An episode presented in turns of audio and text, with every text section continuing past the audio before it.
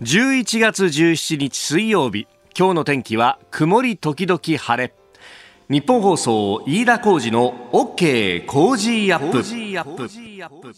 朝6時を過ぎました。おはようございます。ニッポン放送アナウンサーの飯田浩司です。おはようございます。ニッポン放送アナウンサーの新行市佳です。日本放送飯田浩二の OK コージーアップ。この後8時まで生放送ですえー、会社に来るとですね、まあ、あのいつも座る席のところに、まあ、新聞がドンと置いてあるんですけれどもあのスポーツ新聞とそして、まあ、一般紙とと、まあ、並んでいってざーっと一面からこう見ていくんですけれども今朝はあスポーツ新聞4紙一面があの赤ヘル軍団を率いた小葉武さんが亡くなったという記事で、えー、あります。まああの小葉さんあのね赤ヘル軍団75年の初優勝もそうですし、まあその時にねルーツ監督の後を継いで、シーズン途中から指揮を取ったということで、ありましたけれどもで、さらにはその後太陽の監督もねやられていたと今のあの DNA ベイスターズですが、いろいろね、思い出もいただいておりますね。鍋さん、ツイッターでカープを築いた成果に期待したけれども、あまり成績としてはパッとしない3年間でしたが、87年に森田野村、88年谷繁、89年佐々木を獲得してるんですよね、という、まあ、太陽ホエールズの監督時代の話を書いてらっしゃいますね。それが10年後に結果として出てきたんですよ、と謹んでお悔やみ申し上げますというふうに、えー、ツイートをいただきました。ありがとうございます。ありがとうございます。えー、僕も、あの、幼少の頃、80年代の終わりっていうと、幼稚園から小学校上がるぐらいですけれども、あの、小葉監督っていうと、あの、ベンチの本当奥深いところにいらっしゃって、ほとんどですね、柱に半分顔が隠れて見えないみたいなね、えそのなんか、半分の顔のイメージっていうね、そういう感じがありましたけれども、うん。あのー、昔は、こう、プロ野球にまつわるですね、あの、レコードなんてのもいっぱい発売されていて、各、あの、選手たちが吹き込んだものみたいなものが、まあ、今ですね、えー、ラジオで野球特集なんかやると、流れてきて、まあ、あのね、えー、結構その当時はいろいろなクオリティのものがありましたから、苦笑とともに、ほら、オマリーの六甲おろしもさ、ああいうようなやつですよ。はい、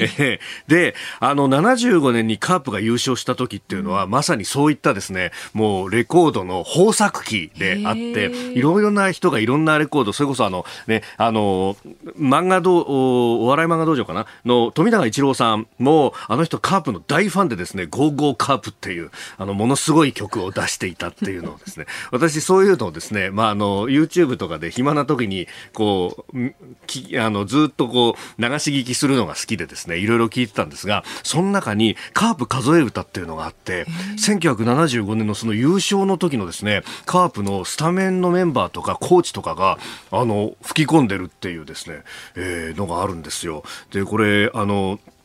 えー、当時のね、えー、カープのオーダーで、まあ、1番が確か、オースターだったかな。えー、あのーが出てくるとか、で、2番が、えー、三村。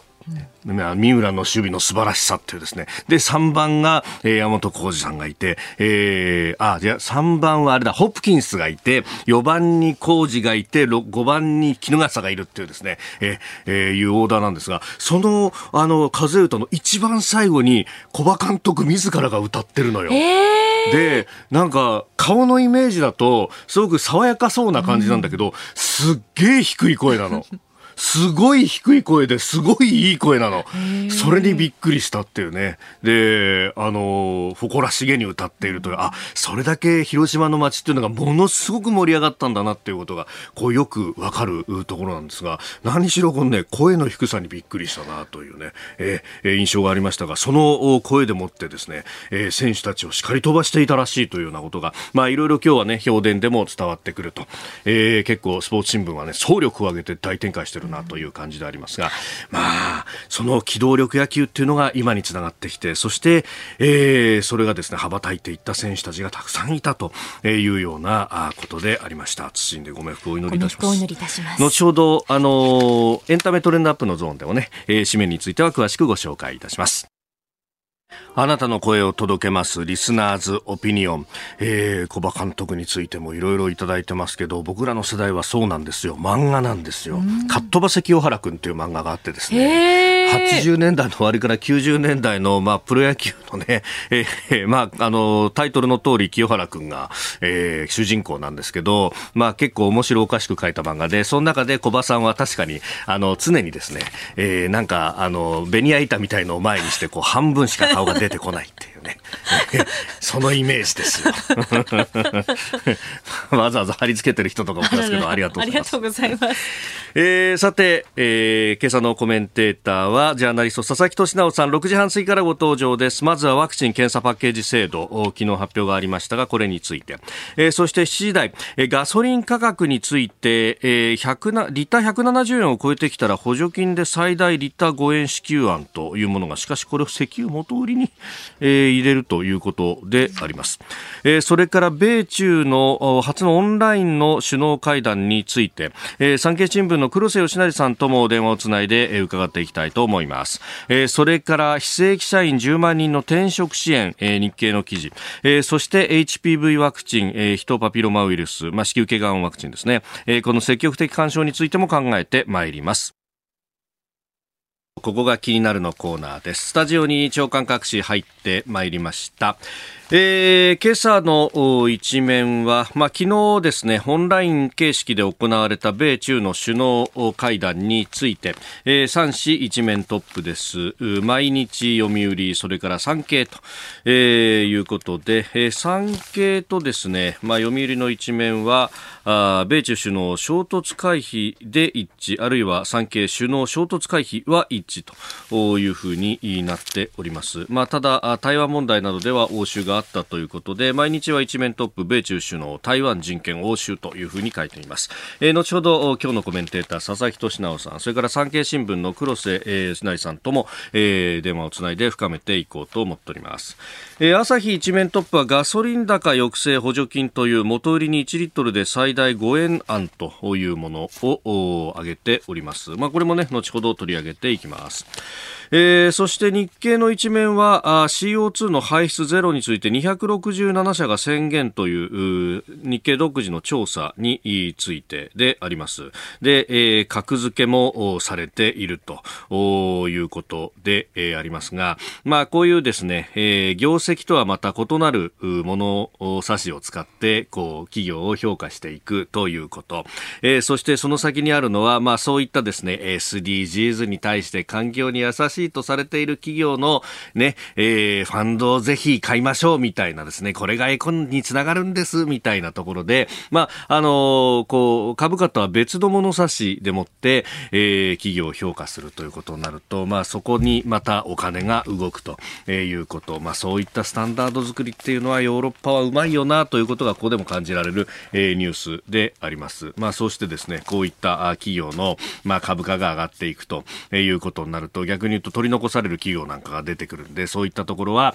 えー、株主たちからの付き合いがある等々と、まあ、それがですね、全体としてこう、いい流れになっていけばいいんですけれども、他方、えー、別のお金の儲け方ができるというような人たちも出てくると。物事にはいろんな面があるなということがわかる、えー、記事でもありました。えー、気になるニュースですけれどもね、えー、今日は2つばかり気になるニュースがあります。まずあの、米中の話が出てくる中で日本どうするというところで、特にですね、このあの毎日一面トップで書いてましたけれども台湾とそして人権についてで応酬があったと、まあ、ウイグルやチベットそれから香港など具体的な名前も出してバイデン大統領は、えー、話したそうでありますけれども、えー、じゃあ日本人権について、まあ、あの担当の補佐官をですね官邸の中に置いて、まあ、いろんなことをやっていこうとしてるのかなと思っていたんですが昨日の夜気になるニュースが共同通信があ打っていたんですが、えー、首相人権侵害法見送りへ。対中外交に選択の余地というふうに書いていて、あの、人権侵害に関与した外国の当局者らに制裁を課せるという、これアメリカではマグニツキー法という、え、法律がありますが、この日本版を作ろうという動きは超党派の、え、議員連盟の中でもありました。そして、え、人権担当の補佐官に就任をされた中谷源さんはまさにそれをやっていた人と、え、確か共同代表も務めてらっしゃったと思うんですが、えー、このマグニツキー法日本版制定定を見送る方針を固めたということです外為法などの既存の法律を活用して資産凍結入国制限を可能とする方策を検討するということで日本政府は対中外交の選択肢をより多く残しておく狙いがあるとみられると。いやあのこれが全く私には理解できなくって、あの、今まで外為法しか武器がないと言われていたところで、で、さらに、まあ、マグニツキ法で、外為法って結局、これは、あの、えー、まあ、小取引の中で、えー、のやり方でもあるので、えー、それとは別に、まあ、人権侵害っていうものが理由としても使えるよっていう、まあ、武器を増やすためのものだった。ある意味、それは選択肢を増やすためのものだったんじゃなかったのかと、えー、いうことで、で、しかもですね、人権、えー、侵害に対しての法律っていうことで、別にそれ中国を相手に、えー、名指しをしてる法律じゃないでしょっていうですね、えー、普遍的な人権という価値をこう守るためにっていう大義名分でもって作りゃいいんで、で、それに対して中国が何か言ってきたらですね、逆に、あれ中国さんそんなに後ろめたいことがあるんですか？っていうふうに、いや、いいじゃないかと。なんか、あの、これね、こうやって対中外交の選択肢を残しておくためなんですみたいな、それはあの、事態を注視してい、く必要があるとかですね、え、情報をより綿密に収集しておかなければならないとかですね、え、なんだかんだ言って結局何もしない言い訳になってないかっていう、これもなんかね、3、40年前のなんか、日本政府に戻ってたような気がして、いや、トップ変わりはこんなに変わるもんなのかっていうのはですね、えー、よくよく注視しておかなければいけないことなんだろうな、というふうに思いました。えー、それからもう一つですね、まあ、政治面のところに小さく載っていたあ記事なんですけれども、えー自民党の人事でですね総務会長の代行に、えー、森山前、えー、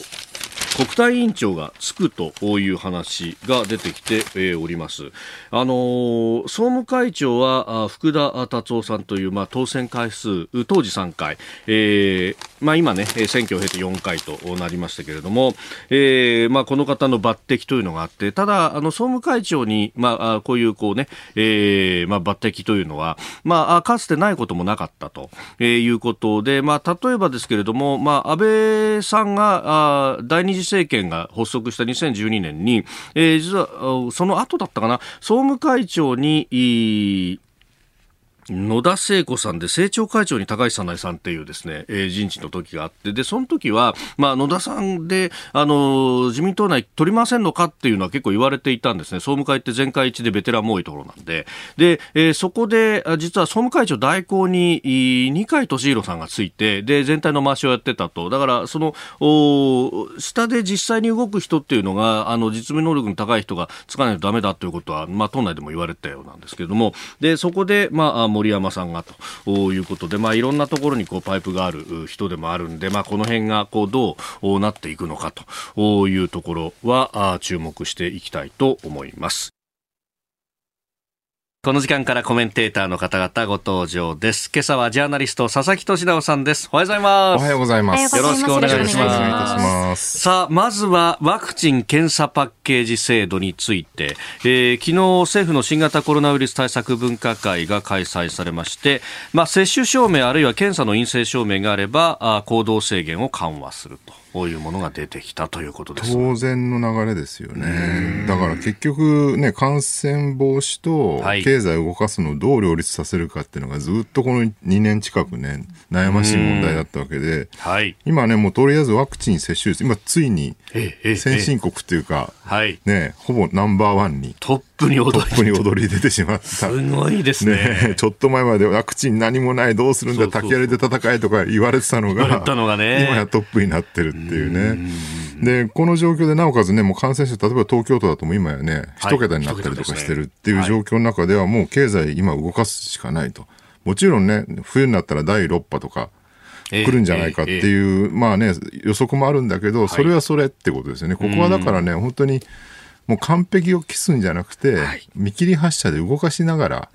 やっていくしかないっていう、もう常にコロナはそうなんですよね。で、政府がね、あのー接種済み症要するにワクチンのね、はい。えーパスポートみたいなものを作りましょうって話になって、方針出してきてるんだけど、早速東京新聞が噛みついて、はい、一面トップ。一面トップでね、えーワクチン効果低減、もちろんだからほら、半年経ったら、はい。かなり効果は減ってくるっていうのが、えー抗体価はね減ると言われてるんで、それを考慮しないで見切り発射だっていうふうにね、一面で怒ってんだけど、はい。いや、じゃあ、じゃあどうすればいいんですか？東京新聞さんはって僕は聞きたい。で、これでもしじゃあね、もうワクチンパスポートやらないで経済を動かさない GoTo も当分やりませんってなったら、今度は今度で観光業が悲鳴を上げてるって過去に決まってるわけですよ。えー、えね、だから結局ね、すべてが完璧でゼロコロナなんてありえないわけで、うん。まあ感染爆発の危険性も抑えつつ、経済も盛り上げつつっていうね、どっちもどっちでね、こう少しずつ、なんていうのかな、はい。状況を見ながら見切り発射することこそが完璧な、あの手法なんですよね、今回対策としてはね。だから見切り発射っていう批判はね、批判になってないと僕は思うんですよね。見切り発射でいいじゃんっていう。うんうんでそのこうバランスうみたいなものってそれこそ立場によって全くこう見解が違うと、そうですよねある意味何をやっても批判されるけれども、それをこう決断しなきゃならない人たちがいるってことですよね。だからね、こう矢印のようなもんなわけですよあー。ね。矢印プラプラプラ触れてると、でもまあはい倒れちゃいけない、倒れないようにやっていくっていうね。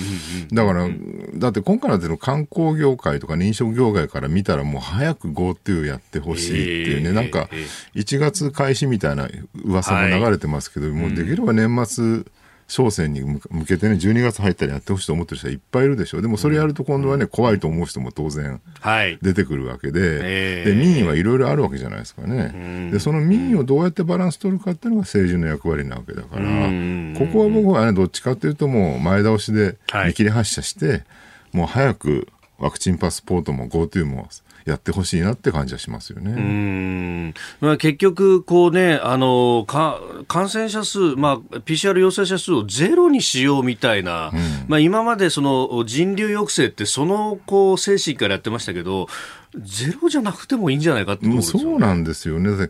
こんだけワクチン接種率高まって、なおかつね、東京で一桁台まで抑えられて、これ以上一体何を求めるのかっていうね、ゼロにはなんないわけですからね。でも未だになんかそれをね、アジアでは最悪の感染だとかなんかね、騒いでる左派の人たちもいるんだけど、はい。全然最悪でもなんでもない。もちろんほら台湾やね、中国や韓国みたいな、ものすごくこうコントローラブルなことをやってる国はい。と比べれば確かに多いのかもしれないけど、じゃあインドや、インドネシアやね、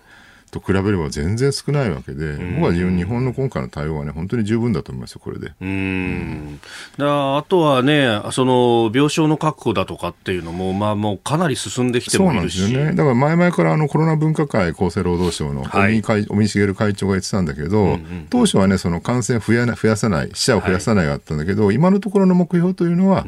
あの、医療崩壊しないようにっていうね。うんだからまあベッドが、ね、足りてる状況にしましょうっていうところに来てるわけで、そこさえまあクリアすれば本当に、ね、普通の病気と同じように扱えるようにはなるわけで、まあそこだけだと思います、今のテーマはうね。んで、まあ、あとはね、本当、経口のお治療薬とかが出てくれば、もうそういうことなんですよね。これでね、ベッドが足りないとまたね、大大騒ぎするわけで、だからそこだけなんとかしてほしいなと思います。えーまずはあワクチン検査パッケージ制度についてでありました。えーメールやツイッターでもね、えー、様々ご意見も来ておりますが、後ほど指示頭ガソリン価格について取り上げるんですが、えー松野官房長官がガソリンを減税したら買い控えが発生して経済が混乱すると言っていたことに関して、嘘だらけのよう憂うリーマンさん。ちょっと言ってることわかんないんだけど、レベルの詭弁だと思うんですが、こんなことやってていいんですかね？というみんなそう思ってるよね、これはね。ねえいやー、本当、リッター160円台がもう普通になってきちゃってて。すごいですよね。ねえだからガソリンって別に買い控えするもんじゃなくてね、日常的に使うもんなんだから、別にみんながドライブで遊んでるわけじゃないってことを、はい官房長官は知ってるんでしょうかっていう。ここでポッドキャスト YouTube でお聞きのあなたにお知らせですお聞きの配信プログラムは日本放送飯田浩司の OK コージーアップの再編集版です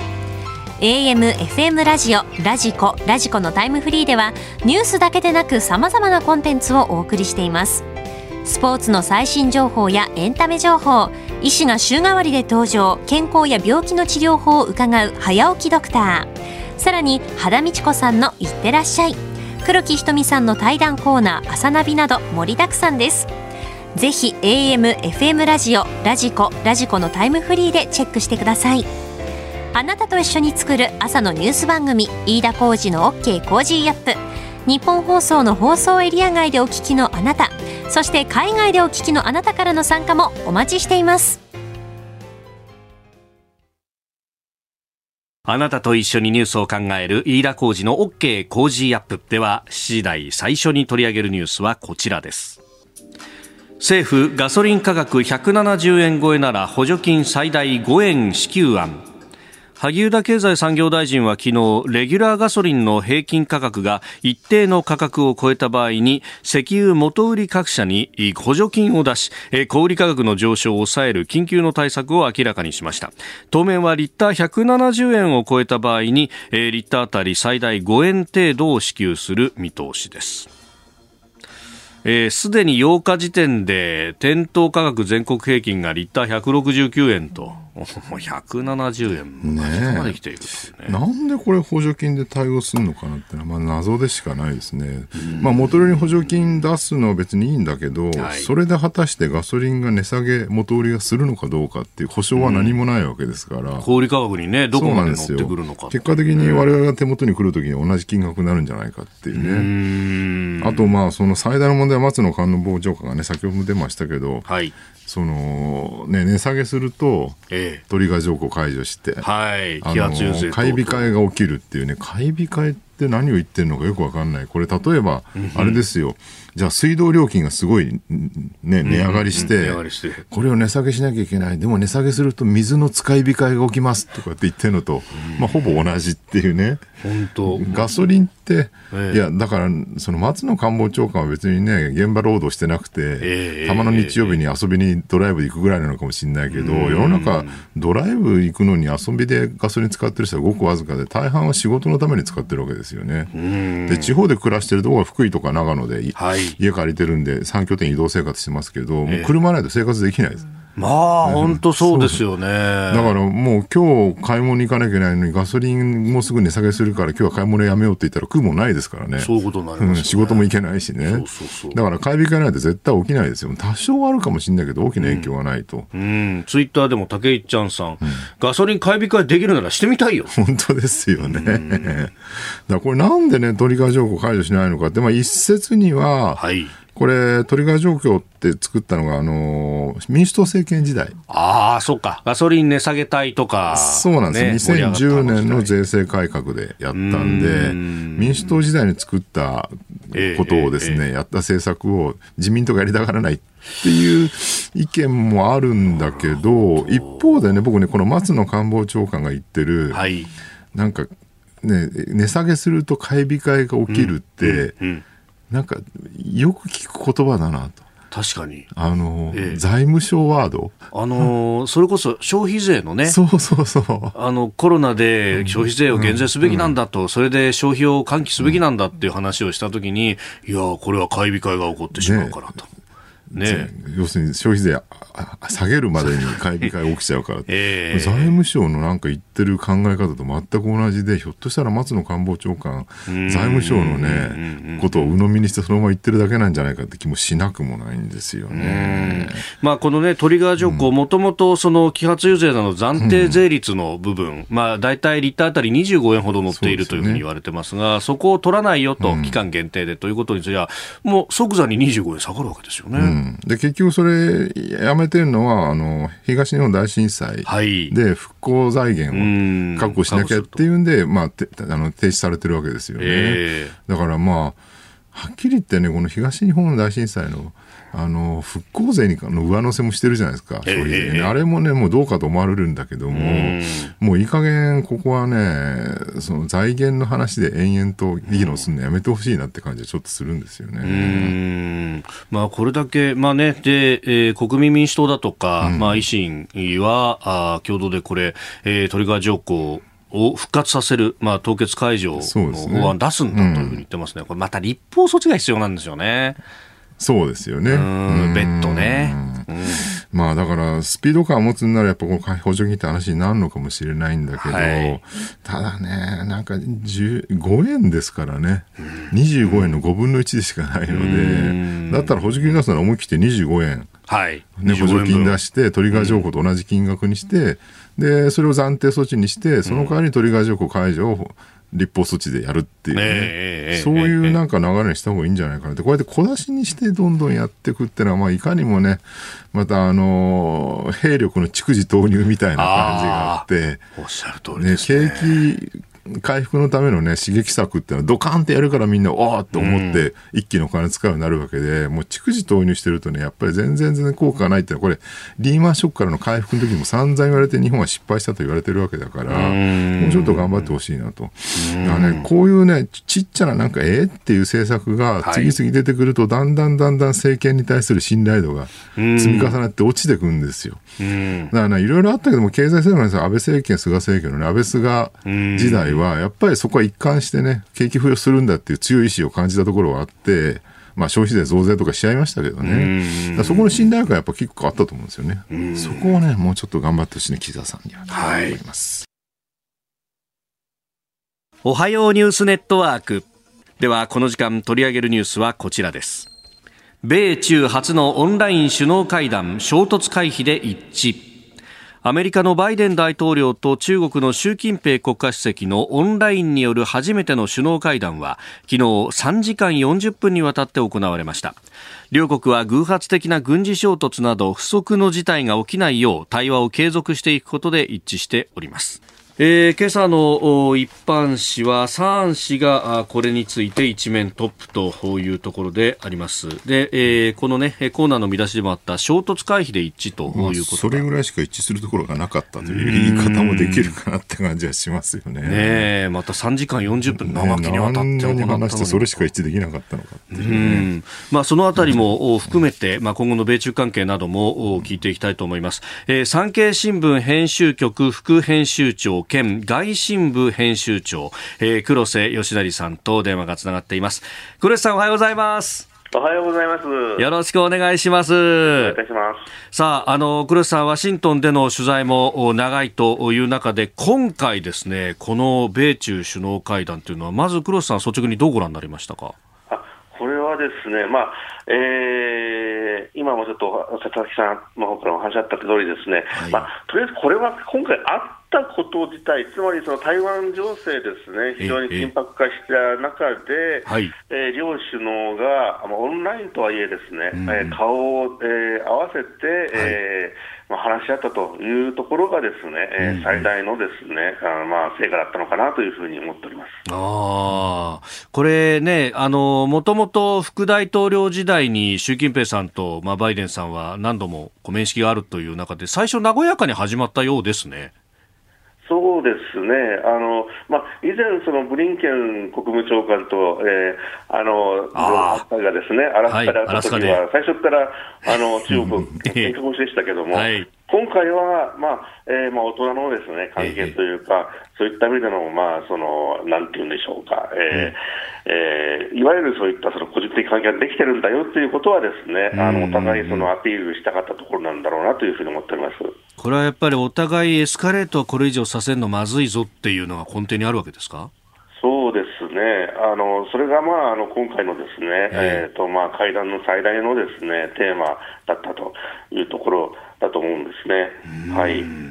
さあ、スタジオには佐々木俊直さんもいらっしゃい黒瀬さんよろしくお願いいたします。ろしくお願いいたします。あのー新冷戦みたいな、ね、言い方もよくされてるんですけど、一方で、そのね、バイデン大統領ってなんか思ったより、トランプ時代に比べれば対中姿勢が和らぐんじゃないかと言われたら、意外に強硬姿勢ですよね。その対応ってのは今も変わらないんですかね？えそれはですね変わらないと思いますね、えーむしろですね、えートランプ時代よりも強くな強固になっている分野もあるんじゃないかと、まああのえー、特に台湾に対する、えー、姿勢というのは、えー、具体的に、えー、いろいろとですね、あの、はい。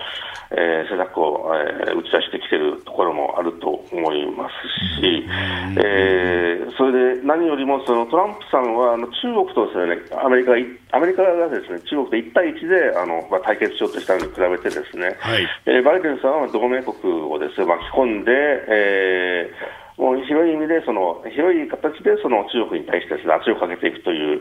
えー、アプローチをしているという意味でもですね、えー、効果的なのかなというふうに見ていますなるほど。あのーね、かつてのその冷戦時代はソ連は結果的にその経済がうまくいかなくて、ね、勝手に崩壊してくれたみたいなところあると思うんですよね。だから、ある意味そのソ連経済圏を封じ込めるみたいな方法で割にアメリカリードできたと思うんですけど、今回やっぱ中国ってね、圧倒的に国内市場もでかいし、えー、経済も強いと。しかもなんかね、いずれ経済終わると言われながらずっと高止まりのまま続いてるわけで、そうするとかつてのようなそのソ連に対する向き合い方では全く通用しない。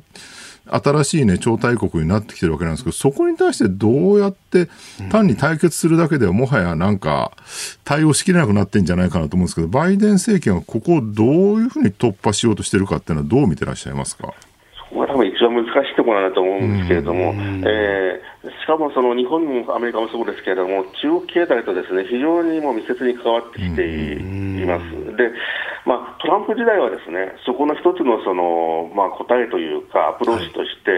い、いわゆるそのデカップリング、まあえーまあ、いわゆるデカップリングというか、そのいわゆる中国経済全体をですね、あのあのえーえー、他の世界経済から切り離すといったようなですね、はい、あのえー、取り組みをしてきたんですけれども、やはりこれには限界があるという、うまあ、経済界ですね、例えば日本でもそうですけど、聞いてみますと、それは結局その、まあ、政治的には分かるけれども、えー、あの皆する経済原理としてはなかなかついていけないというところがあると。いうところですよね、そういう中でそのバイデンさん、どういうふうにやっていくかっていうのは、これは本当に難しい話ではあるんですけれども、あのそこは あの今ちょっと私自身もですね、えー、どうしてやっていくのかなっていうのはですね注目していくいうところです。共存していくしかないみたいな方向性を考えている政権担当者もいるんですかね、バイデン政権としては。あのね、えー、たいそのなんていうんでしょうか、中国、まあ、人権とか、そういったものを強く、あるいはその、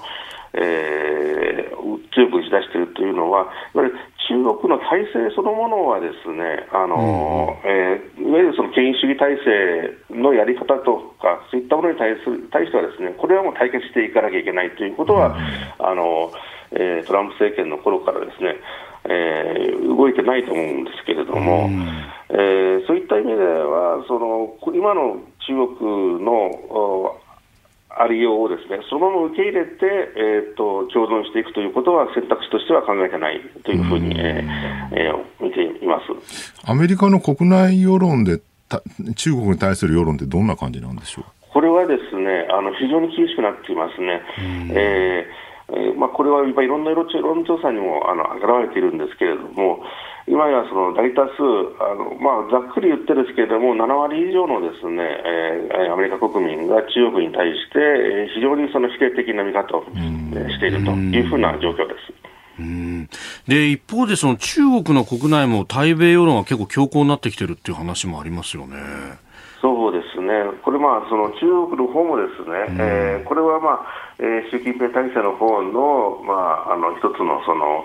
えー、形として、えーまあ、国内を引き締めるために、まあ、アメリカをですね一つ、まあ、あの仮想的というか、といったもの、えーまあ、大国となってきた中国がですね、はい、対抗すべき相手はアメリカだということをですね、えー、打ち出すことによって、えーまあなまあ、その自分自身、中国のですね、えーと、体制を引き締めていくというその意図があるんだと思います、あの今までだと、そのアメリカのターゲットにならないようにならないようにやってきたのが、だいぶこう変わってきたと、なんかあのソ連が冷戦で失敗したのをずっとやらないようにしてきたのに、なんかここへ来て、それが変わってきたんじゃないかという指摘もありますが。非常に、そうですね、あすみません、あの非常にその自信をつけてきているということは、これ、間違いないと思いますね、彫刻路線という形で、えーえーまあ、あのその中国がですねアメリカと完全に肩を並べる超大国になるというふうになるのは、まあ、ちょっとささら先になるかもしれませんけれども、経済的には2030年以降は抜くだろうと、はい、で同時にですね軍事的にもですね、今やその、えー、核戦力をですね、えー、それこそ30年までに、えー、1000発、核弾頭をと、でアメリカ3750発ですか、今、それでそれをどんどん減らそうとしているという中で、そうなってくると、そういったその軍事的な分野でもですね、あの中国はアメリカに追いつくことができるんだというふうなですね、あのそういったその確信をですね強めつつあるんじゃないかなというふうに見ています。そうすると平行線が続くってことになりますか？そうですね、これ、あのなんていうんでしょうか、まああの、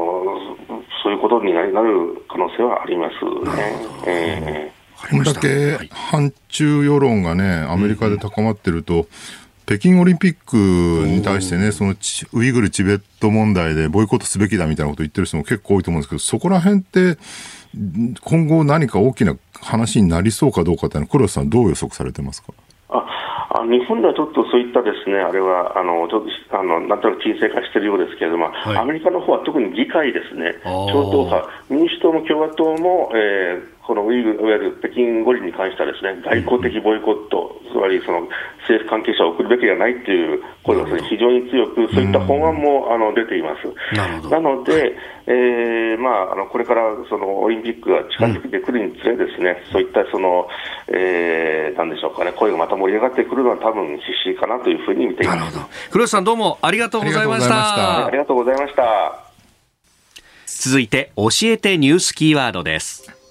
非正規社員10万人の転職支援。政府は新型コロナウイルスの影響を受ける非正規労働者ら10万人を対象に求人の多い業種への転職を支援する新制度の創設を19日に決める経済対策に盛り込みます。国が費用を負担して派遣会社が研修を実施し派遣先企業で試験的に働いてもらった上で就職を促すといった仕組みで2021年度補正予算案に500億円以上を計上する予定です、えー、日経によるとコロナで打撃を受ける宿泊泊飲食業界それからパートの派遣労働者らをコールセンターなどに移りやすくするということのようであります。こういう方向の政策自体は僕は正しいと思います、はい、ただまあ現実にはねじゃあ飲食とかね観光の人の IT リテラシーで果たして IT 系のコールセンターで仕事できるかどうかで結構課題としてというかですねハードルは高いなって感じはするんですよね。まあでもそともあれそっちそういうこう人材流動化をするのはすごい重要でこれコロナ禍に限らずですねほらよく、AI 時代にね、えー、残る仕事、えー、なくなる仕事みたいな、はいはい。ね、記事とか本とかよく出てるじゃないですか。はい、で確かに今すごいこう、まあ、第四次産業革命みたいなことをね言われてるぐらいのことであの産業構造がね多分この2020年代から30年かけて大きく変わるであろうと、うそうすると当然なくなる仕事が、ね、出てくるのは間違いないし、はい、でも新しい仕事も当然出てくるでしょうと、そこをねどうやってうまく流動化させるかっていうね、結局は仕事がなくなって困る人が大量に現れ、はい、新しく出てあの現れてきた、ね、仕事には人が足りないっていうね、まあ、過去何度もそういうこと起きてるんだけど、えー、そこをうまく滑らかにやらないと、もうハードランディングになってしまうから、うまく人材流動化させる必要はあるよねっていうのは間違いないんですよね。これ、ただもう、私の年齢だと、ここから先キャッチアップ難しいよっていう、それもね、あるんですよね。だから20代とかだったらね、例えば今飲食で働いててコールセンターに行ってまあやるかもしれないけれど例えば一番問題になっている就職氷河期世代、はい、70年代生まれですから、えー、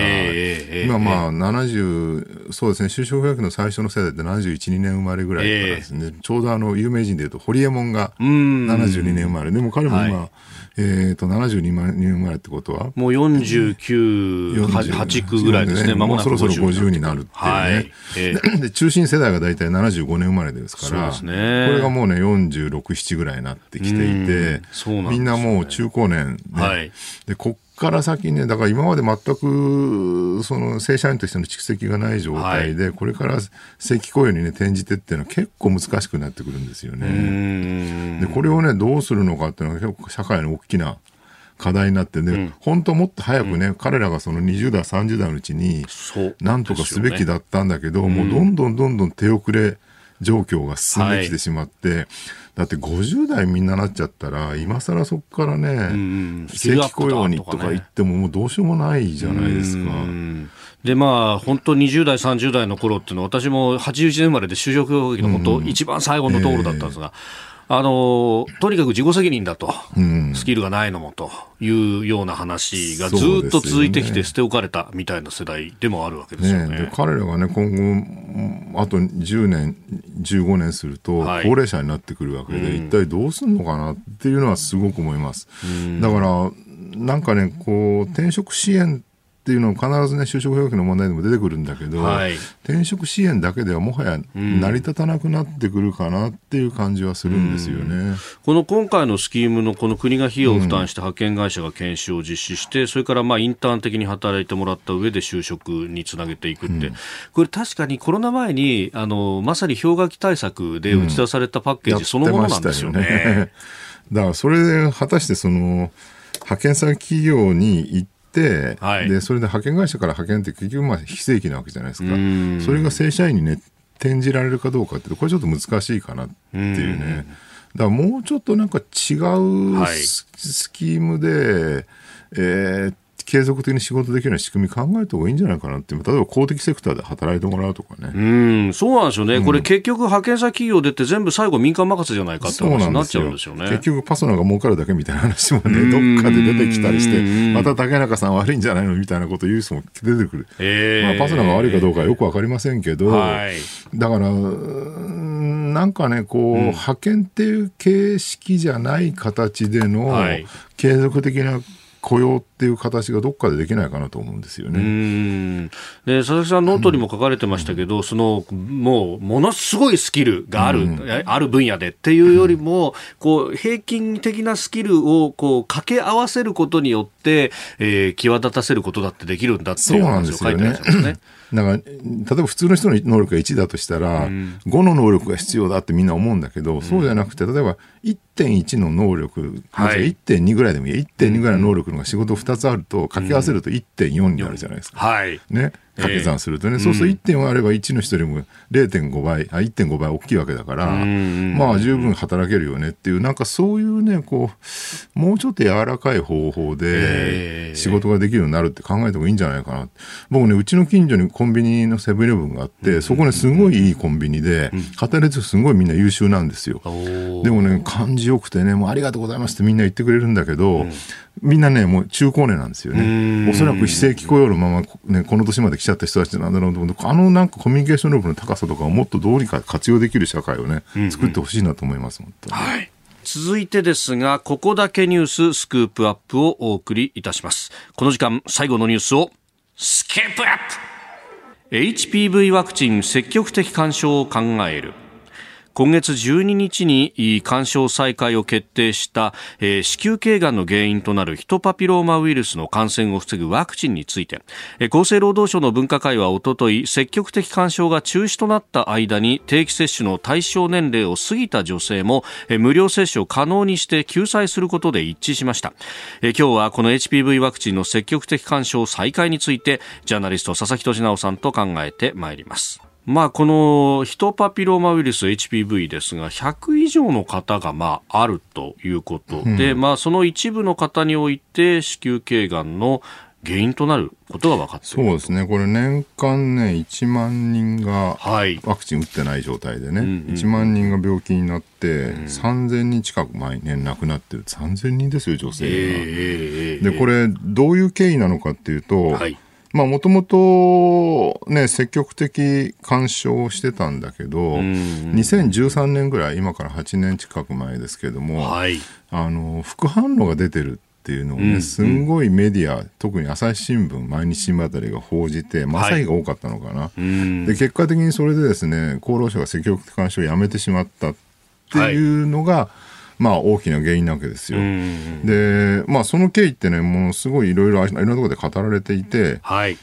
例えばですね、うん、えー、っと、バズフィードが厚労省に、はい。なんで積極的監視をやめてね、しかも6年も経ってんですかってことを聞いたら、厚労省の、えー担当者がですね、はいえーマスコミの方がそういうこと今更言われるんですかって皮肉な答えをしたっていうね。まあ言わないけどお前らのせいだろうっていうね。なあの当時のね、あの審議会などに入っていた先生方も、まあ一旦これ、これだけマスコミがわわ騒いでるからやめるけど、まあ1年、2年で積極的なを再開するもんだと思って決断したんだけれども、そうなんですよ。よね。だからこの間ね、だから HB ワクチンやりましょうみたいなことを、まあ、は発言する医療従事者とか、医はい学関係者、研究者もいたのが、言った瞬間にね、まあ、もう袋叩き、へ特にその反ワクチチンの人たちから、はい。で、その反ワクチンの人たちをメディアがもう少し諌めるとかすればいいんだけど、全く逆で、ん反ワクチン乗っかっちゃってね。えで、例えば有名な話で言うと、はい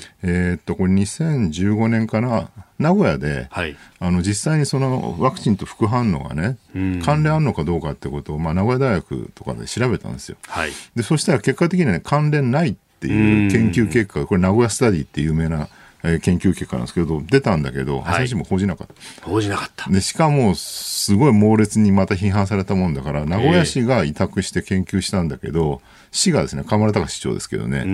撤回しちゃってるんですよね、その研究撤結果をね、回してしまった。うん。で、これをね、報じないで、しかもその撤回したことだけ朝日報じてるっていう。有名な話がありですね、とにかくもう完全これはね、報道被害なんですよ。いや明らかなこの、まあ、ワクチン接種をね、ずっと訴えてきた、あの、医師でジャーナリストの村中理子さん、えもう、あのね、訴訟にあったりとか、いろいろな形になってだっしまって年間3000人死んでて、はい。10年やってないわけですよ、積極的干渉。3万人ぐらい亡くなってるんですよ、報道被害で。3万人死ぬってね、ものすごい大変な事件じゃないですか。何も、ね、それに対して責任を取ってない。それにあろうことか、今回僕に一番腹立ったのは、はい。東京新聞、うん。11月13日に子宮頸がんワクチン8年ぶりに積極干渉再開って記事書いてるんだけど、その中でその、なんで積極干渉がされなかったかっていう理由についてですね、はい。その、自民党の保守派のせいだってことをね、ほうほう。書いてるんですよね。うんうん、これ、まああの HPV 性交渉により感染をするということが言われている、だからワクチンを打つことによって、これでお自由に性交渉ができるっていうふうに、まあ広まっちゃ困る。そうそう。あの、公開です。ある政府関係者は、はい自民党内の保守的なグループが HPV が性行為を通じて感染することから、接種が性の乱れにつながると長く抵抗していたと反撃背景を明かしたっていうね。だから確かにそういうこと言ってる自民党の保守的な議員もいるかもしれないけれど、一番の原因はあんたらだろうっていうね。それを全く一言も触れないでね、自民党の保守グループの責任だっていうふうに一刀両断したのはちょっと僕許しがたいこれね、ひどい話だと思うんですよね。で、さらにね、この、これ東京新聞の記事なんだけど、はい。これに関してね、あの、中日新聞記者、はい。東京新聞と中日新聞って同じ会社なんですけれど、ねうんしばらく前にこれいつだったっけな、えーっと、東京、中日の記者がですね、ええええその HP ワクチンの信頼が失墜してるから、打たれなくなったんだってことを書いて、なんで信用失墜してるのかについてですね、はい。えーそれはマスコミのせいだと言ってる人がいると。でもそういうことを言うのは自由だけれどええ、マスコミには失墜した信頼信頼をうまいこと回復させる能力はありませんので、会計する人たちが自分で信頼回復に取り組むしかありません。今年の8月7日に今井うん。さんっていうね、中日の記者がそうやってツイートして、すごいみんなから批判されて、結局そのツイート削除してんだけど、まあ、未だにスクリーンショットで残ってるんですが、ん。何を言ってるんだと、お前らが失墜させといて、はい。挙句にそんなことをね、失墜させる、回復させる能力がないとか言って、そしてさらにはね、自分たちが辞めた、辞めたくせに、辞めさせたくせに、自民党の保守グループのせいだって言い放ってるっていうね、こんなことして新聞の信頼が回復できるわけないだろうっていうね、もうね、こんなひどい話他に聞いたことないと思いますよ、今までね。いや本当産婦人科のお医者さんなんかに聞くと、うん、本当これは大変なことをしてくれたと。で、ね、今回の新型コロナのワクチン接種に関しても、同じことをしちゃいけないからねっていうことで、かなりピリピリしてましたもん、ね、そうなんですよね。だから今回のコロナだってね、散々副反応、副反応ってあれ煽りまくってたじゃないですか。でもさすがにみんなそんな言うこと聞かなくなってきて、はい、結局ね、今のようにもう8割近い人が。で、まあ、お医者さんたちも、これかなり積極的にネット等々でね、うん、あの、いや、あの、リスクと、まあ、ある意味、副反応は出ますと。でも、一方でメリットもあると。これを冷静に天秤に測って皆さんで判断してくださいねと。僕らは情報はいくらでも提供しますからということを、ね、海外論文も引いてね、うん、一生懸命やってらっしゃった。だからね、結局その HP ワクチンの問題は2013年であると。うん、で、僕ね、その後2011年の東日本大震災の原発に対する考え方とかね、はい、すごいこうやっぱメディアに踊らされてきた部分あるわけじゃないですか。だって、ね、あの原発事故だって、結果的に健康被害も何も出なくて、風評被害しかなかったわけでしょ。はい、で、それをまあずっとこうね、被害が出てる出てるってね、朝日新聞とか煽りまくってきたと。はい、で、HP ワクチンもやっぱり同じように煽りまくって、みんなこうね、えー、打つのやめちゃったっていうね、だからすごいこうメディアの影響でね、ひどい目に遭ってきたんだけど、今回のコロナで、はい、コロナの問題ってね、結局、原発事故も、まあ、福島の、ね、中だけの話で、うん、HP ワクチンも女性の若い女性だけであるって、うん、なんか社会全体で引き受けるだけのなんか心構えが我々にできてなかったと、で今回のコロナ、さすがに日本人全員に関係があるので、さすがにこの問題で、ね、メディアに騙されなくなってきた、だから僕、今回のコロナは、いや、メディアのやってきたことひどかったよね。っていうことがね、ようやく社会全体で共有されるようになってきた、その結果としてのこのコロナワクチンの接種率だと思うんですよね。うんうん、でこの、まあ、HPV ワクチン、これ、あのまあ、過去に一度でも性交渉経験ある人は誰でも感染の可能性はあると考えて今られていますが、すべての人が発症するわけではない。ですよね、でかつあの、まあ、男性においてはですね全くこれ関係ない話でもなくて、うん、陰茎がんだとか前立腺がんだと関連が疑われてるけれども、まだはっきり分かってないと。あの諸外国は男性、男の子に打つっていうところもいっぱいあるんです、ね、男もね、打った方がいいって散々言われてますますね、医療関係者の話聞いてるとね。そうですよね、うん、まあ、今のところはあの女性へのまあ、保険適用というか、うん、まあ、干渉という形になっていて、まあ、一応、小学校6年生から高校1年生までというふうになっていますが、であのー、ねえー今まで打つチャンスを逃してしまった方に関しても、まあ、救済措置というところもやるキャッチアップ接種でね、うん、あの過去に打ち伸ばしたすごいを今回打てるようにしましょうって話になってきて、ね、非常に良かった、厚労省よくやってくれましたって感じですけどね、今回はね。まあ、これがね、正しく広まっていくことというのをまた、うん、まあ、そこも今後ね、新聞、テレビがどう報じていくかってこともちゃんと注意深く我々は見ていかなきゃいけないなと思います。今朝もポッドキャスト YouTube でご愛聴いただきましてありがとうございました。飯田浩司の OK Cozy up。東京有楽町日本放送で月曜日から金曜日朝6時から8時まで生放送でお送りしています。番組ホームページではコメンテーターのラインナップや放送内容の原稿化された記事など情報盛りだくさんです。今お聞きのポッドキャストもホームページからお聞きいただけますし私が連載をしています。新業一華のパラスポヒーロー列伝というコラムもご覧いただけます。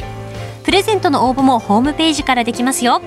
また公式ツイッターでは平日は毎日最新情報を配信中。ぜひチェックしてください。